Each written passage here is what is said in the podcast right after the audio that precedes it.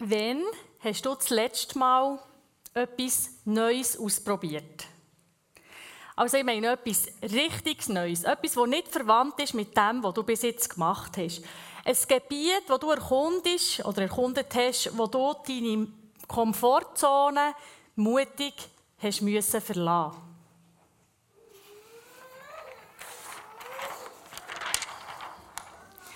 Ich habe hier ein Dogeli gezeichnet, ihr seht es, mit einem Kreis rundum, der ein bisschen ähm, Komfortzone symbolisieren Das haben wir alle, so ein Gebiet, das uns wohl ist, wo wir uns auskennen, ja, wo uns bekannt ist.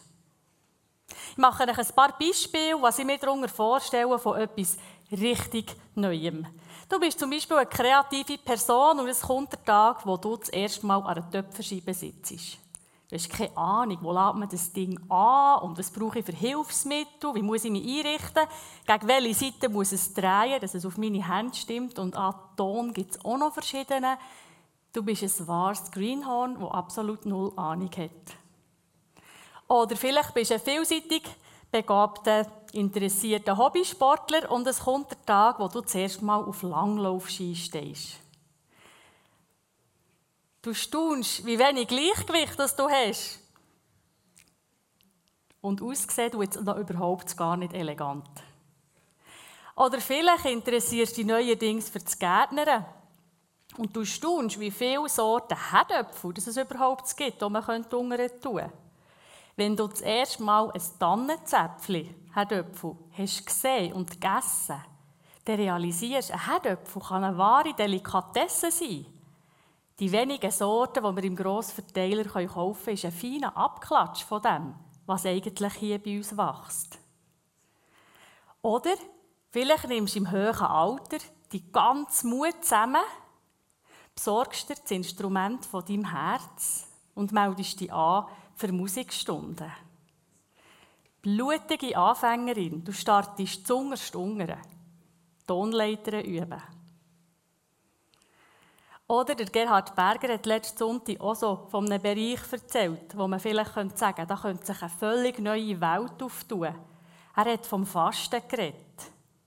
Fasten wäre auch so ein völlig neuer Bereich, den man für sich entdecken könnte. Immer dann, wenn wir Neues ausprobieren, schärfen wir unseren Charakter. Weil zuerst braucht es ziemlich viel Mut und Offenheit. Aber es braucht auch Misslingenskompetenz. Das Umkehren, Aufstehen und nochmal probieren. Und die Eigenschaften wie Offenheit und Misslingenskompetenz, die sind unserem Menschen eigentlich angeboren. Die sind uns in die Wiege gelegt, könnte man sagen. Aber im Verlauf der Sozialisierung verlieren sie eben die allermeisten Menschen. Und das ist ein grosser Jammer. Weil es sind eigentlich Triebkräfte, die beflügeln können und uns Menschen auch zum Segen werden Vor ein paar Wochen hat jemand hier aus unserer Reihe auf äh, WhatsApp, auf dem Status, einen Spruch gepostet, der perfekt hier passt zu diesem Thema. Es ist gestanden, wenn man offen ist für Neues, ist auch an ungewohnten Orten Platz für wunderbare Begegnungen. Und wunderbare ist wirklich auch im Original in diesem Spruch kursiv gedruckt. Ich erlebe das genau so. Du vielleicht auch? Wenn ich an der Töpferscheibe sitze, bekomme ich einen völlig neuen Zugang zum Schöpfer-Töpfer. Oder ich staune über die Anzahl Muskeln, die wehtun nach dem Langläufeln. Oder ich bin sprachlos über das Wunder vom Wachsen, wenn ich im Garten ernte. Oder es tut sich eine völlig neue Dimension auf, wenn man mit der Kraft vom Mu und vom Bauch völlig neue Töne erzeugt auf einem Instrument. Oder was für eine einschneidende Erfahrung war mein persönliches Fasten vom letzten Jahr. Ich habe nicht auf Nahrung verzichtet, aber ich habe versucht, Selbstabwertung zu fasten. Das hat den Umgang mit mir selber sehr nachhaltig geprägt bis heute. Immer, wenn wir neue Anteile entdecken, Neuland erkunden, dann lernen wir uns selber, unsere Umwelt und auch Gott von einer ganz anderen Seite kennen. Neue Sachen lernen, das gibt eine Teufel und eine Kraft und eine Breite in dem Gebiet, wo ich Gott begegnen kann. Wir erweitern quasi die Begegnungszone mit Gott. Und ich versuche das bildlich darzustellen, indem ich hier wie Bögen anhänge an die Komfortzone.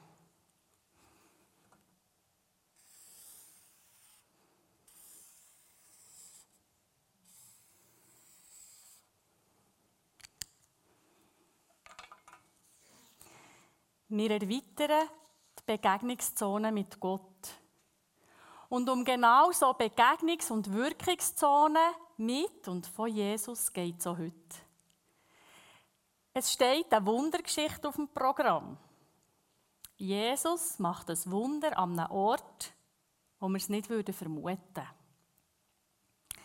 Ja, in Wundergeschichten passieren ja sowieso immer so ein wunderliche Sachen. Sachen, wo man sich wirklich darüber wundern kann. Und ich gehöre eben nicht so zu dieser Sorte, wo die Wundergeschichten zuvorderst auf den Lippen trägt. Mir bringen diese Geschichten sehr zum Nachdenken und ich habe sehr viele Fragen dazu.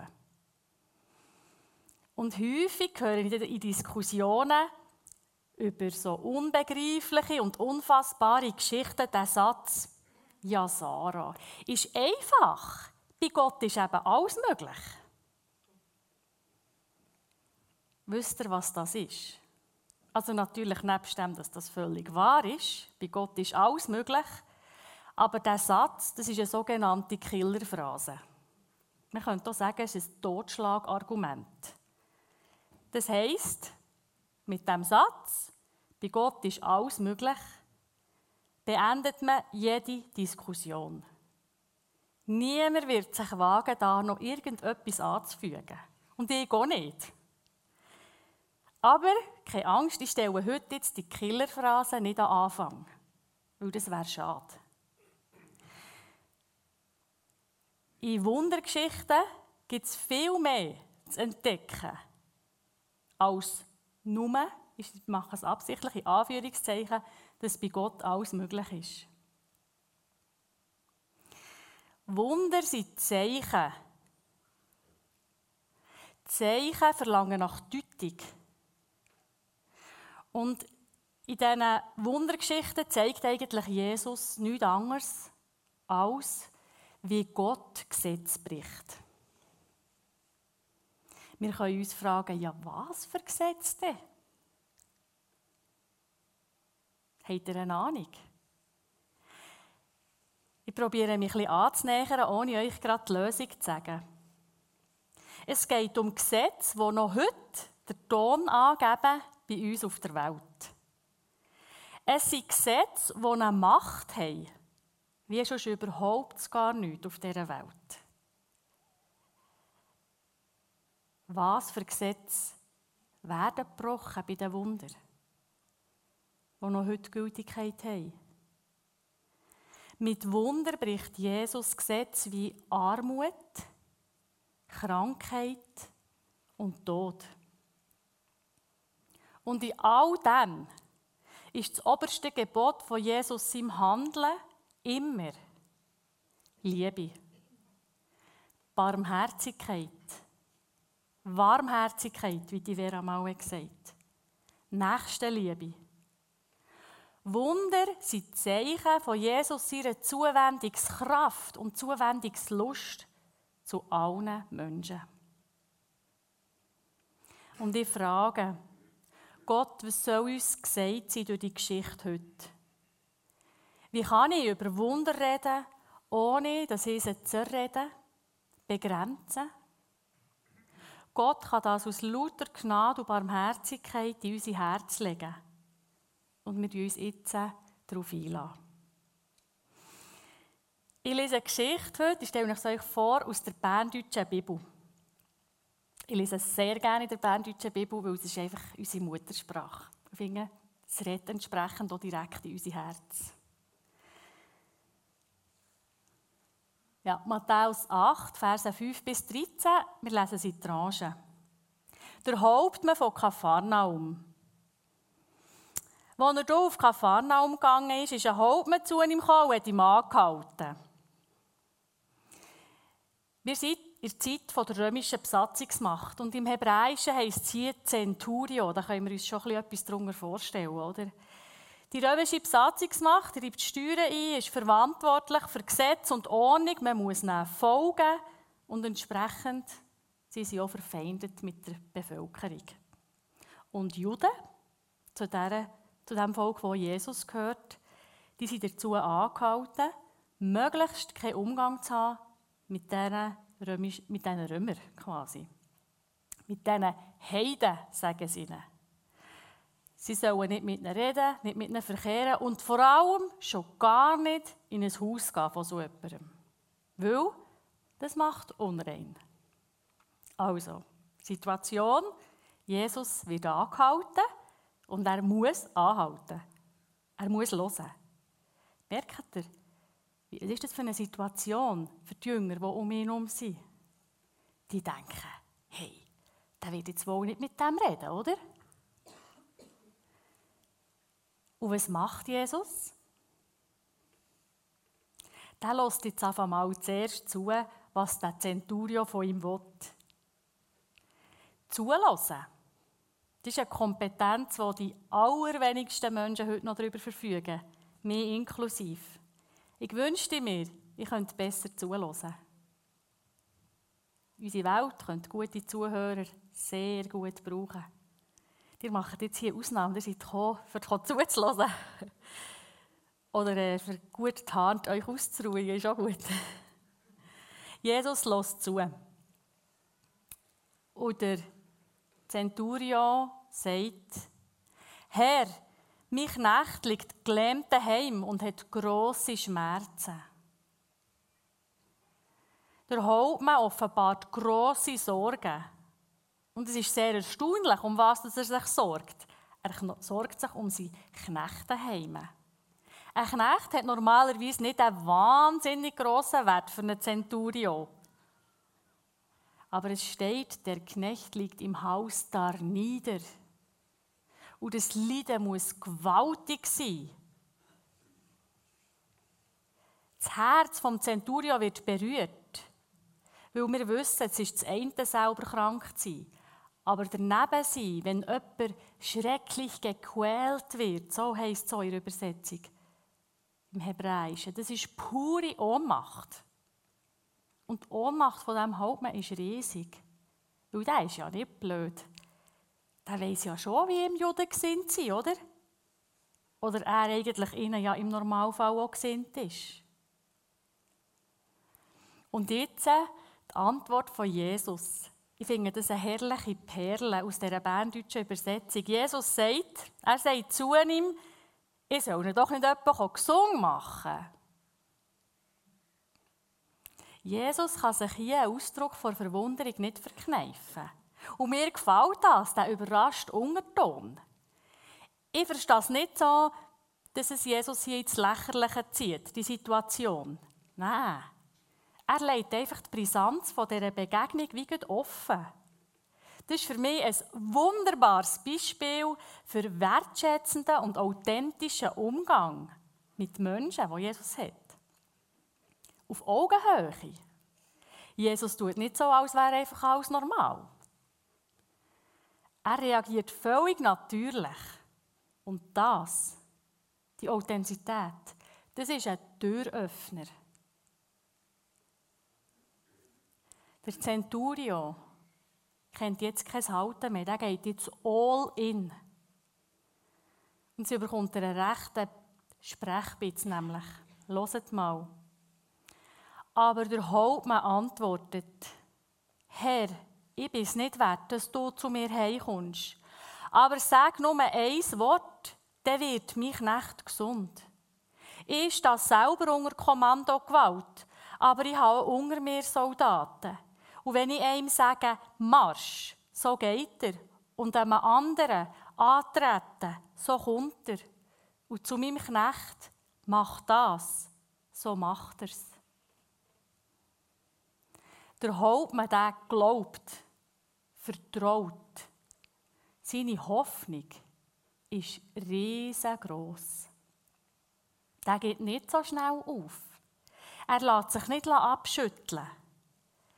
Man könnte sagen, er redet sich um Kopf und Kragen hier. Er stellt sich Jesus in den Weg und man könnte sagen, er hat ihm Gottes Willen an. Was macht es mit Jesus? Wir lesen im Vers 10, wo Jesus das hört, sagt er ganz verwundert zu denen, die neben ihm standen, ich muss wirklich sagen, bei niemandem in Israel habe ich einen sättigen Glauben gefunden. Jesus wundert sich, lesen wir. Er ist überrascht von diesem Glauben. Und jetzt, das ist etwas typisch Charakteristisches für alles, was kommt jetzt, wenn Jesus ein Wunder macht, macht er das immer aufgrund von einem Glauben, wo jemand hat. Also er macht nie eine Zaubershow für neue Anhänger und Jünger zu gewinnen. Nein, es ist immer zuerst der Glaube von einem Menschen und dann kommt das Wunder. Und jetzt sind wir eben gerade mit in einer hochroten Gefahrenzone. Vielleicht merkt ihr es. Wie geht jetzt das genau mit dem Glauben, wo nötig ist für ein Wunder? Ist es denn so, dass wenn wir richtig glauben, dass dann ein Wunder passiert? Oder wenn wir genug fest glauben, dass dann ein Wunder passiert? Ich finde das sehr ein ungemütliches Thema. Und ich weiß, dass auch noch heute Menschen so verzweifeln am Glauben. Und darum ist mir sehr wichtig zu sagen, Wunder folgen nie an einer Gesetzmäßigkeit. Auch nicht an einer Gesetzmäßigkeit vom Glauben. Viel lieber und viel gescheiter fragen wir, wie kommt man zum Glauben? Was kann ich dafür, dass ich glauben kann? Was hast du gemacht für einen Glauben? Wie hast du das verdient oder antrainiert? Das sind keine einfachen Fragen. Aber es sind außerordentlich wichtige Fragen. Ich weiß nicht, wie es dir geht, aber ich kenne Menschen, die würden gerne glauben, aber sie können einfach nicht. Das ist eine Not. Und ich habe keine schnelle Antwort darauf. Weil ich habe nichts dafür, dass ich glauben kann. Glauben ist eine sehr intime Angelegenheit zwischen Mensch und Gott und nicht nie von Mensch zu Mensch. Und mir ist es wichtig, dass sich niemand etwas einbildet auf den Glauben. Weil wer kann glauben, der hat ein Geschenk bekommen. Ein fragiles, empfindliches Geschenk. Und es kann sich schneller verflüchtigen, als wir denken können. Man kann Glauben nicht machen, nicht besitzen und nicht darüber verfügen. Das Einzige, was wir können, uns in aller Demut öffnen und diesem Glauben Sorge haben. Und das habe ich im Fall nicht selber erfunden, das wisst ihr. Im Epheser 1, Kapitel 2, Verse 8 bis 10 steht, «Sie Gnade rettet euch, weil ihr glaubet, und das nicht etwa aus euch aus. Es ist ein Geschenk von Gott, nicht wegen Leistungen. Es braucht sich niemand zu rühmen. Also der mit dem Gefühl haben, gläubig sein, sei ein besonderer Status, Das zeichnet den Menschen aus, sagt etwas über ihn. Jetzt können wir uns ans Bein streichen. Nehmen wir sie Demut an, das Geschenk vom Glauben. Und den Rest lassen wir lieber gerne dort, wo es hergehört, bei Gott. Ja, jetzt wird die Geschichte ganz gross.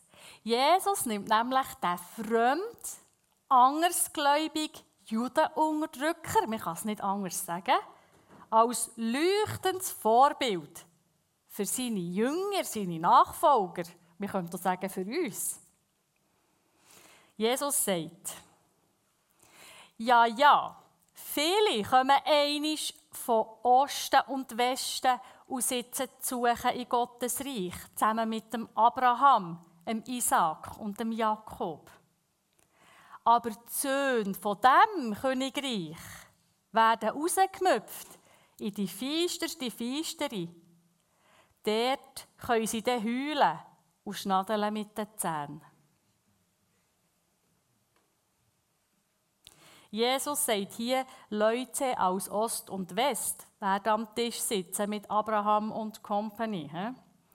Aber die Söhne aus dem auserwählten Volk Israel, die werden dann mal in der Feistere heulen und schnadeln mit den Zähnen, heulen und Zähne klappen. Also normalerweise würde ich hier aufhören lesen. Das Buch zuschlagen, innerlich den Kopf schütteln, eine Steif seufzen, einen Kaffee rauslassen oder eine Runde laufen. Solche Geschichten sind nichts für mich. Aber ich musste durchhaben für euch. Und außerdem weiss ich in der Zwischenzeit auch, dass ich am meisten wachse durch und dank Irritation. Und auf den zweiten Blick fällt mir nämlich auf, ich scheitere ja täglich am Versuch vor gewaltfreier Kommunikation und jetzt lese ich hier eine blanke Drohung aus dem Mund von Jesus. Ich frage mich, warum haben die Jünger die Lektion nötig? Die Jünger von Jesus, die hier in dieser Geschichte um mich herumstehen, die wissen, wir gehören zum auserwählten Volk. Seit Generationen ist nicht ein besonderer Status eingeimpft. Wir sind etwas Besonderes.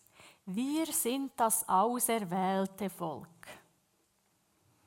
Und Jesus gibt hier seinen Freunden ein Lektion, das heisst, Hey dir, natürlich seid ihr etwas Besonderes. Aber ihr seid nicht die einzig Besonderen. Meine Gedanken sind schon immer viel weiter gegangen als nur zu euch. Sich Christ nennen, oder hier jetzt eben Jod, oder wir heute, die sagen gläubig, das ist keine Garantie für nach am Reich von Gott zu sein. Mit aus Ost und West ist gemeint, dass es in Gottes Reich alle Menschengruppen hat. Religionsübergreifend, alle politischen Lager übergreifend, sind Türen zu Jesus offen. Bekehrt, tauft, geimpft, plombiert. Das ist nicht wichtig für Anteil haben am Reich von Gott auf dieser Welt. Ich persönlich habe schon seit ein paar Jahren aufgehört davon reden, ja weisst, XY ist gläubig. Oder weisst, die gehen darum in die und die Freikirche. Warum mache ich das nicht mehr? Ganz einfach. Das hat noch nie einen Einfluss auf das Handeln von Jesus. Warum sollte es für mich einen haben? Ich bin mir bewusst, in ein paar Ohren tönt das vielleicht ein bisschen ketzerisch.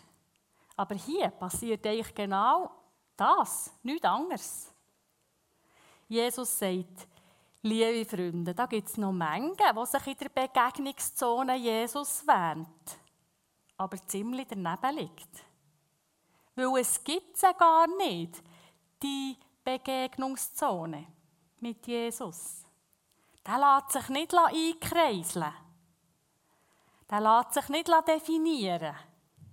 So lang, so breit.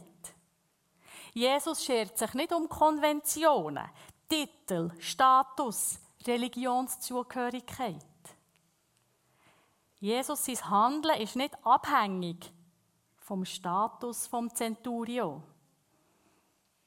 Er sagt nicht, ja gut, mein lieber Herr Centurio, sag mal, wie steht es dir um deine Sündenerkenntnis? Bist du tauft? Glaubst du an Gott? Ja, also wenn das so ist, dann kann ich etwas für dich machen. Fehlanzeige. Jesus nimmt dem kein ab, bevor er hilft. Er hilft einfach. Wir lesen nämlich im Vers 13. Und Jesus hat zum Hauptmann gesagt, gang nur. So wie du geglaubt hast, sollst du gehen. In dem Moment ist der Knecht gesungen worden. Jesus heilt hier, ohne anwesend zu sein. Er heilt trotz und über die Türschwelle, die er gar nicht übertreten darf. Keine Hürde ist zu gross. Kein Weg ist zu weit. Keine Grenze ist zu stark.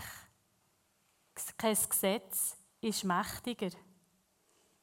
Jesus, seine Liebe und Gnade geht über alles.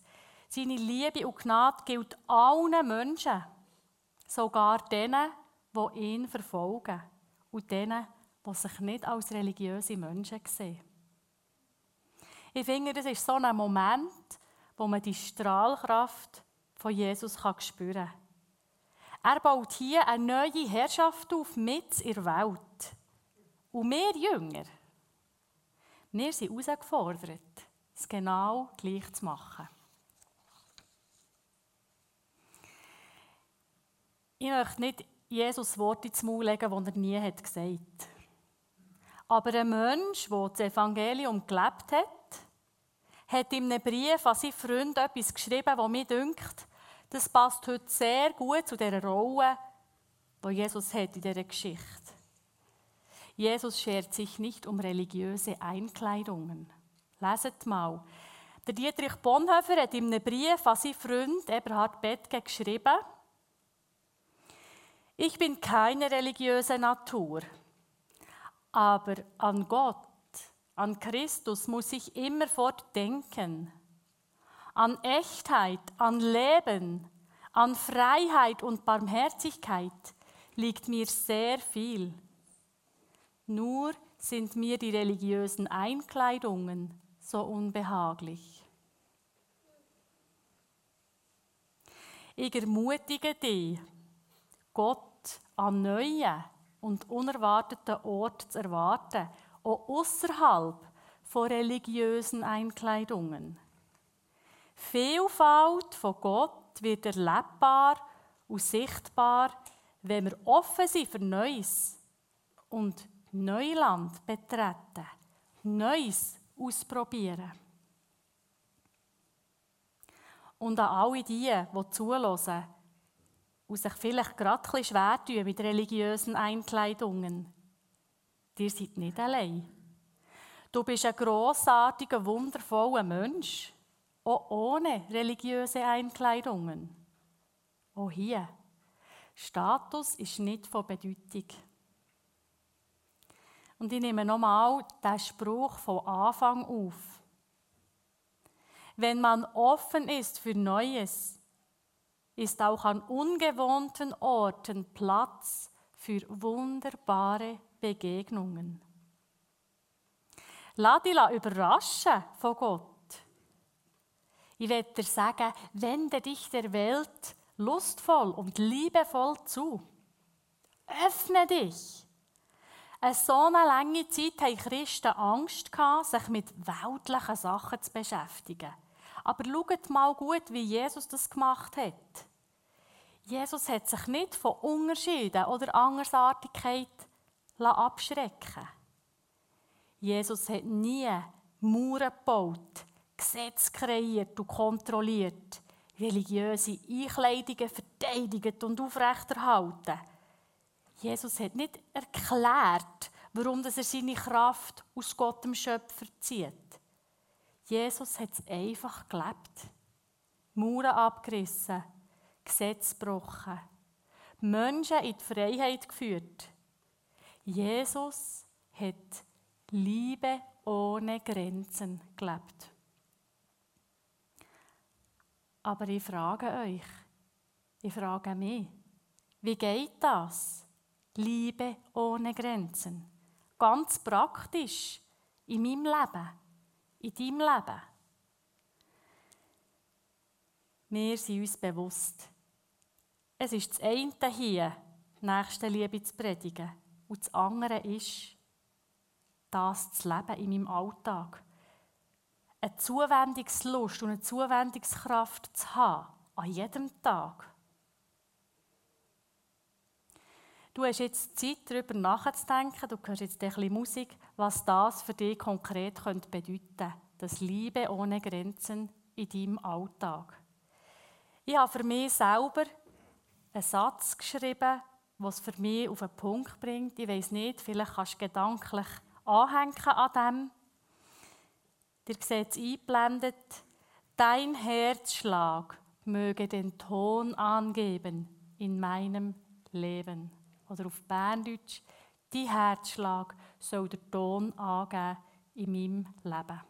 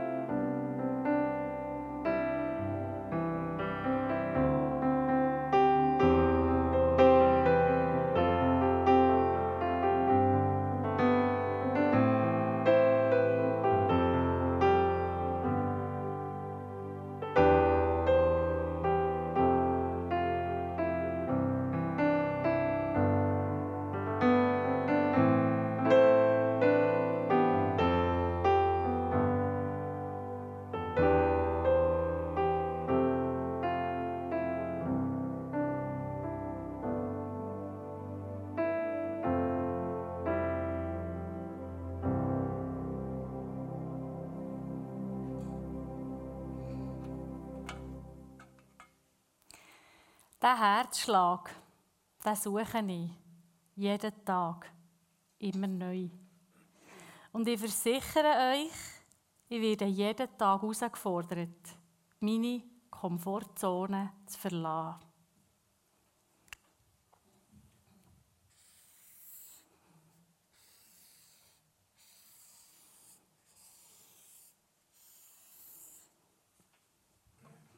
Ich zeichne es hier fertig. Es sieht aus wie eine Blume eigentlich rund um die Komfortzone. Es ist nicht der Weg vom geringsten Widerstand. Aber es fühlt sich für mich genau richtig an. Und ist mir noch wichtig, hier zu sagen, ich bin nicht eine Verfechterin vom grenzenlos offen für alles. Dann mache ich ja hier einfach ein Doku im Niemandsland. Vielleicht hast du auch so den Satz gehört, Wer für alles offen ist, ist nicht ganz dicht. Ist ein bisschen, ist ein bisschen bissig formuliert, aber es hat etwas, weil ich finde, es ist ein Unterschied. Aus der Liebe heraus offen sein, das bringt Frucht. Das fördert Liebe ohne Grenzen.